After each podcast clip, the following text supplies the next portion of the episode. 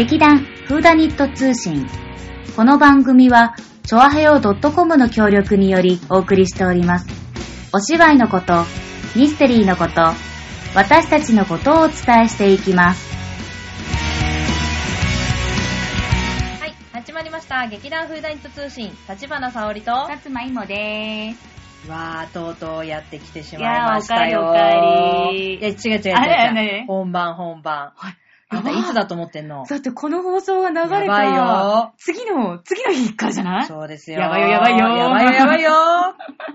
というわけでですね、えー本当に本番直前ス、スペシャルではないですが、普通に送りま本番直前ご放送ということで、うんうん。えーお届けしております。劇団風団としまず最初に、はい。えー行いたいことはですね、はい。訂正とお詫びでございます。はぁ、何があったんだ？前回、はい。あのー座長がですね、はいななみさんの作品んに出てくる探偵、女探偵がいるんですけど、うんうんうん羽村翔と言いましたが、言ってた羽言ってた村明が正解でございます。チーン。はい、訂正してお詫び申し上げ申し訳ございませんでした申し訳ございませんでした。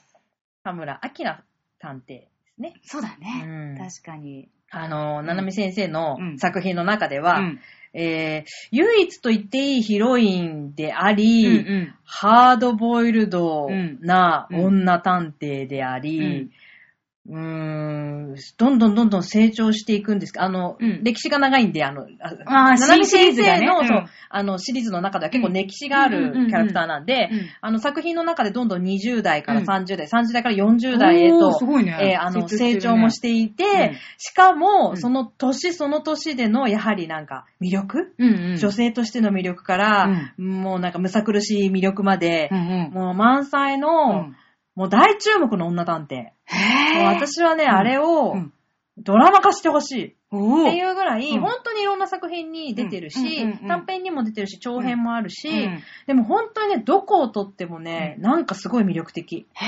でもね、紐の女でもあるのよ。へー。本当にね、ロマンスのかけらもないわけ。そうなの？もう本当ね、ザ・紐の女って感じなんですけど、うんうんあのーもう本当にバリバリと仕事をこなす、んうん。スペシャルな女探偵で、うん。もうファンです。大好きです。そすごいね。う。はい。で、シリーズですね、うんうんえーあの、今回ですね、あの、えー今回、ななみ先生が、うんあのー、あの、何、イーグル賞おたかポッポをゲットした賞おなんですけど、高っぽ賞ね。うんおたかポッポかわいいよね。ファルコン賞あ、間違えた。すいません、イーグル賞ではなくファルコン賞ですう。ん。失礼いたしました。そうだ、うんおたかポッポといえばタカだからな。あたかはイーグルだね。ファルコンか。ファルコンとイーグルの違いをどなたか知ってらっしゃいますか？えー、なんか、栗が違うんじゃない？ほら、コリアンダーみたいなさ、山菜とかパクチーとあか。なるほどね。いや、わかんない。合ってるかどうか知らないよ。というわけでちょっと話を戻しまして、うんはいまあ、あの、イーグル賞、うんあれ？じゃあ、ファルコン賞。どんだけイーグル？失礼いたしました。うんはあの、ファルコン賞をお取りになった、あの、うん静かな炎天というのも、うんこの、羽村アキ明ラさんが。さんうんが、あの、出ている、うん。まあ、あの、小説でございます。うん。で、これも、うんあの、短編うん。の小説で、うん。うんまあ、あの、6作品、ほうほうほうほうほうほプラスアルファ。う。うんのうん。まあ、あの、小説になっておりまして、これも大変大変面白いんですけれども、うんうん。このハムラシリーズと呼ばれてうん。る作品うん。は、えっとですね、全部うでん、何作品あるんだろ結構結構ある。う。。結構長い。うん。えっと、う1、ん。2、3、4、5、5作品。おー。で、うん。実は他の、うん。あの、ななみさんが書いてる小説にちょこっと登場したりとか、ちょっと出張しちゃったりとか、あーなるほどあの、その人の作品ではない、全然違う人が探偵役で出てくるんだけどうんうんうんうん、ちょこっと登場してたりとかする、もう、ななみ先生も、うんもうおすすめの、ん。大お気に入りのね。うん。キャラクターです。うん。で、えっ、と、まあ、えっ、と、作品としましては、えープレゼント、うん。えー次が依頼人は死んだ、うん。で、悪いうさぎ、うん。で、えー暗い蝶、え越流、うん。えーさよならの手口、うん。で、今回の静かなる炎天となります。あじゃあ6作品だ。あ、そうだね。ねそうだ、そうだね。です。あ、私、さよならの手口あるわ。ある？え、え、何？どういうこと？あれ、だから、ういうこと？だからなんだっけ、ほら、劇団のさ、うん。あのー、なんか、あのー、年末の、うん。だう年末のだっけ？ガラポン年あ、が、そう、が、はるちゃんの、はるちゃんのなんか、あの、口引き大会みたいなやつでおさう、一等賞で当てた気がする。読んだ？あやかは読んでた。は？なんで、なんで読まないの？うんまだ読んでない。短編集だよ、これも。すごく簡単だよ。で、でも、うんハムラシリーズを、うんそんな、急に読んで、その成長とか、わかんなかったら、やっぱ。あ、成長とかしてないから大丈夫。あれ？あの、別にどこから読んでも大丈夫だから。あ、なんだ。基本的に、うん。もう若竹七海さんのって、確かにシリーズはシリーズなんですけど、うん。あの、全然途中から読んでいただもう手に取ったものから読んでいただいて結構です。あ、そうなんだ。そうすると、じゃあ、安心だ。あのね、半分以上が短編だし、ん。長編も長編でもう一つのあのうん。話として独立しておりますので、うん。ただね、途中から読んだらね、他のやつも読みたくなっちゃうぐらいだからね、うん。あ、この前の羽村さんはどうなったんだとか、あー。この後の羽村さんはどうなるんだっていうので、うんうん。すごく読みたくなってしまうので、うんもうどっから読んでも大丈夫。で、どっからから読んで、うんまたループしてっていう、うんうんうんもうなんか延々とループできるやつ。すごいね。はい。でぜひ、あの、うんイモさん、帰ったら、読んでくださいよ。うん本番終わってから。このね、あの、さよなら手口は他のものよりはかなりコミカルというか、うん読みやすいよね。ううんん、ね。あのーこのミスの2016年第4位に入っているんですけども、おーすごいねえかなりね、うんまあ、年は結構年取ったバージョンの羽村さんなんですけど、うん羽村さんがまあ、結構なんかユーモラスうなん話の展開だかうんうんら、すごいとっつきやすいし読みやすいと思う。うんうんうんでもまあ、羽村さんの良さはあるんですけどね。なるほどね。で私は前々から言ってますけど、悪いウサギがもう本当に本当に大好きで、うんうんうんもうこんなに怖いのかって、いや、やっぱね、怖いのが好きだね。はあやっ、ぱミステリーとか、うんホラー、やっぱホラーとかは好きなので、うんやっぱ人間の恐ろしさみたいなのがやっぱ感じたい時ってあるんだろうね。その中でやっぱこの悪いウサギは他の作品と比べても多分私一番これ悪どい話だと思ってて、いやー、いやほんと悪いウサギですよ。ウサギって名前が、みたいな。これ、これは、あの、長編作品で、これね、なんかね、女子高生たちが、どんどん行方不明になるの。ね、うん。で、それの行方を追うっていうところから始まるんだけど、うんうんその行方を追ってる間に、うん。まあもちろんその女子高生たちにも危機が迫るし、うんうんうん。羽村自身にも危機が迫って、うん。はぁーってなるやつなはあ。の。うん。これはね、本当にね、うん。えーっと、結構大作、ももう結構分厚い本なんですけど、もうあのー羽村さんの、うん。もう本当にね、ただのなんかこう、なんつうの、うん。地味な探偵ものではないんです。うんうんうんもう依頼人を探してるうちに、うんもう大スペクタクルに巻き込まれてしまうわけです。あ、ちょっと言い過ぎたかな。いいじゃん、いいじゃん、いいじゃん。地味なんだけど、うんちょっとね、やっぱね、スケールがすごい広くて、なんか日本の話じゃない、日本なんだよ。女子高生。JK 出てくるから JK でしょ？全力で日本の話で、羽村さんも全然日本人なんだけど、えなんかね、もうすごいね、いろんな、なんかなんか JK がロシアマフィアに売られるとかそういう感じ、話そういう感じ？そういう ね、大スペクタクルが始まってしまい、で、もう羽村さん自身も、えー、待って待って、どうなっちゃう？の殺されちゃう、殺されちゃう？って思いながら、どんどんどんどんページを食っていくっていう感じの、本当に恐ろしい話なんです。すごい壮大そうだな。あのすごい長編でん。壮大なんだけど、うん。でもちゃんと最後は最後で、うん。こう、コチッと落とされるんですね。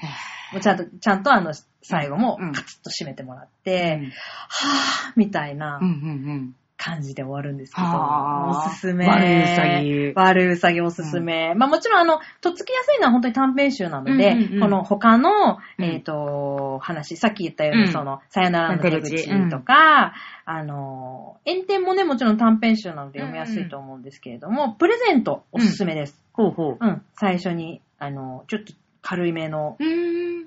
これはね、小林警部補っていうね、うん。またあの他の作品にもうん。出てるうん。愛嬌たっぷりある警部補と、うんこちらもね、すごくいい味出してくれる。小林くんとですね、一緒に、まあ一緒にというか、まあ交互に、まああの短編が繰り広げられていくんですけども、これもすごく、あの、とっつきやすいというか、あの、最初の方ではおすすめの作品になっておりますので、うん。ぜひぜひ、あの、今回ね、あの、座長も言ってたように、うん。あの、本をね、うん。あの、売らせていただきますので、うん。ぜひ、あの、まあ、もちろん、ななみファンだったらもう全然読んでると思いますけど、うん。もしかしたら、あ、これ探してたんだよねっていう一冊を見つけることができるかもしれませんので、うん。ぜひぜひお帰りの際にね、売店を覗いてみていただけたらと思っております。それでは、後半に続く。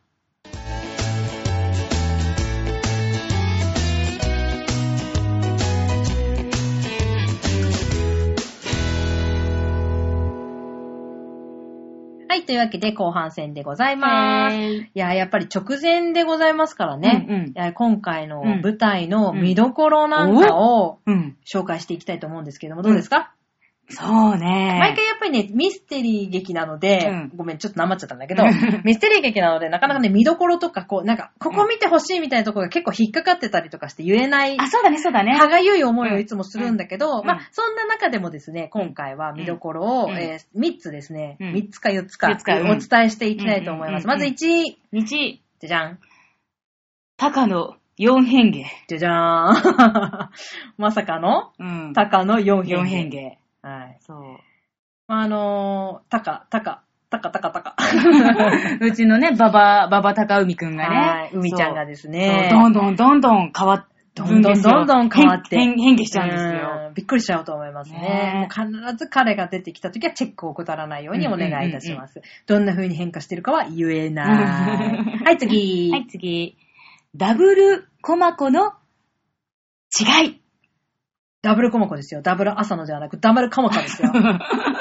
あ、そのじゃないんだな。まあ、前回に引き続き。きまして、私はと妹、はい。さつまいもがですね、あの、ダブルキャストということでチャレンジしておるんですけれども、まあ、あの、前回もしご覧になった方いらっしゃれば、まあ、そこそこちゃんとダブルコマコ、じゃない、うんうん。ダブルキャストの面白さっていうのは分かっていただけてる方も、中にはいらっしゃるかと思うんですけども、やはりですね、二人ともですね、うん。かなり内容が違う。うん。人間として内容が違いますので、人間として入ってるものがちょっと違うのでね。うん、やはりあの表現、出てくるね、あの引き出しも全く違うものになっておりますので、やはりあのね、同じ役をやっていても、同じにはなれない。だね。なれませんね。うん、芋には芋の良さがあり、私には私の良さがあるし、悪いところもございます。ということでですね、その、うんダブルの面白さというのは、やはり私たちが違うというところもあるんですけれども、共演者もうん。変わってくるんですね。変わってくるね。同じ共演者なんですよ。同じキャストなんですけれども、どんどん変わっていきますので、うんぜひですね、2回ご覧いただくことをおすすめしております。なんかもうほんとね、ぶっちゃけね、私たちは大変じゃないんです。ダブルキャストじゃなくて、相手の人がですね、もうね、俺はちょっと待ってくれ、多重人格じゃないのかと、ね、もうなんかちょっと分裂しちゃってるわ、みたいな状態に させてしまう私たち。そうね罪な女。というね、うんあの、事態が起こってしまうんですけど、まあねもちろん、あの、そんな中でもね、うんあの、周りのキャストの方はね、あの、住み分けというか、役分けというかんん、をして、まあ、うまい具合に立ち回っておりますので、うんうんうんうんぜひそんなね、相手役の違いなんかも、うんえー感じていただけたらなと思っております。うんはい、次。次。ななみファンにはたまらない。ななみ節。これわかる？今。あ、ダメだ、読んでないからわかんない。あ、あ私分かったよ。あ、わかった、オッケーオッケひょっとすると。ー。出た。ひょっとすると？ひょっとすると。ひょっとするとが多い。ななみ先生、ひょっとするとが多いです。ひょっとすると好きなのかもしれないよ好。きなのかな、うんなんかちょっとリフレインしてたんだね、頭の中でね。そうというわけでですね、別にひょっとするとかななみ節じゃないです そうが、あの、ななみ先生やっぱり独特の文章の形といいますか、あの、セリフの言い回しうん。がやっぱりちょっと変わっていらっしゃるんですね。で小説もやっぱりそういうところが魅力の一つなんですけれども、独特のセリフ回しを、あの、展開しておりますので、あの、やっぱファンにはね、あ、これだよねって、もうなんかどこをどうとは言えないんだよね。そうそうそう。難しいんだけど、きうん。聞いたり、うん。あの、やっぱりこっちは口で出してるので、うん。をすると、うん。なんかやっぱね、ああ、来たな、ななみ先生のこの言い回し、うん。持ってき方、うん。だな、うん。あのね、やっぱちょっと変わってるんで、覚える方としては結構く、辛いっす。こう来るかーみたいなうん。流れを持ってね、うんうんうんうん A, B, C じゃなくね、B, C, A みたいな感じでね。C, A, B みたいな、うん。おー、シャッフルされてるわーみたいな。で、ちょっと混乱する時もあるんですけれども、うん。まあやっぱりね、それがね、うん。味と言いますか。もうやっぱ面白さの一つなんですね。で、やっぱり聞いてたり見てたりする方にはやっぱすごく効果的な、うん。そのなんつうの、あの、組み合わせ方をされているので、あの、大変面白い。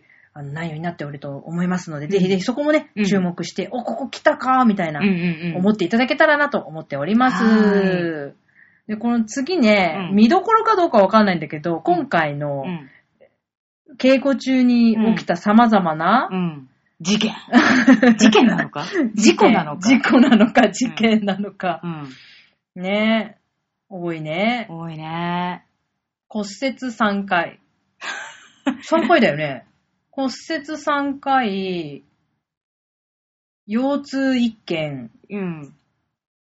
あとなんだっけ？あともう1件あったよね、なあ、んか。蚊に食われた人いっぱいいたよね。あ皮すげえ食われてたね、みん蚊いっぱい。食われたね。みんな常に蚊に刺されてるみたいな。うんうんうん。あとなんかあったっけ？あと低気圧1件。あ、低気圧はね、あの、ううんん。そうだね。うんくじいた人もいたね。うんうんうんうん。骨折まではいかないけど、うんくじいたっていうやつ。うん。というわけですね、なんかちょっと呪われているんですえね。ー、これなんだろう。ななみの呪いじゃないよね。大丈夫だよね。ななみさんは呪いまあ の、せん。呪いじゃピーポの呪い。ピーポーの呪い。ピーポを落とすと呪われる。なるほどね。うん。というわけですね、はいあの、今回も、えー、うん大大大注目のななみ先生の舞台ご紹介をいたします。最後のはい最後の告知。はーい。劇団フーダニット通信。あ、ちげえ。へ通信じゃない。事故、事故、事故。。また事故っちゃった。はい、劇団フーダニット第17回公演。若竹ななみ書き下ろし劇劇劇第4弾。素晴らしき自主。えー公演日が2017年9月29日金曜日19時から A 班。30日土曜日12時から B 班。15時半から A 班。19時から B 班。10月1日日曜日12時から A 班。15時半から B 班。会場は今の時間の30分前からとなります。場所の方は都営新宿線船堀駅前、徒歩1分タワーホール船堀、小ホール5階になります。前売り当日ともにチケット代は2000円となります。リピーター割引ありますので、ぜひぜひ半券を持って来ていただけますと1000円でご覧になれおます。願いしします。お願いいたします。9月28日午後3時。3日後の10月1日には廃止される東京の外れの外れにある西方警察署。いるのは左遷されてきた人間ばかり。できる女、藤代駒子は一人で引っ越し作業に奮闘していた。そこへ突然、一人の男が自首しに来た。小島武史、28歳。自首しに来ました。今回ははちゃめちゃ、どうなるかわからない。最後まで目を離せませんよ。というわけでですね、はい今回も、えー4つ、うん4回今月の、えーうん放送を聞いていただいて、うん。文字を組み合わせていただければ、えーチケットを、うん。えー2組4名様うん。にプレゼントしますというプレゼント企画を行っております。というわけで最後の、うん。えーキーワードを発表いたします。じゃじゃじゃじゃじゃじゃじゃーんた、たでございます。たでーす。これを4回とも聞いていただきまして、うんえーぜひぜひ組み合わせたものを、えー、チョアヘオ .com のトップページにありますお問い合わせフォーム、うん。もしくはなんか、まあ、おごご連絡フォーム、うんから、送あの、と劇団フーダニット宛てではい。送っていただければ、えー、先着順で、はい。あの、プレゼントを行っておりますので、うぜひぜひ、えー、メールを、お手紙をお願いいたします。送っていただければと思っておりますので、皆様、どうぞよろしくお願いいたします。それでは、劇場でお会いできるのを楽しみにしております。バイバーイ。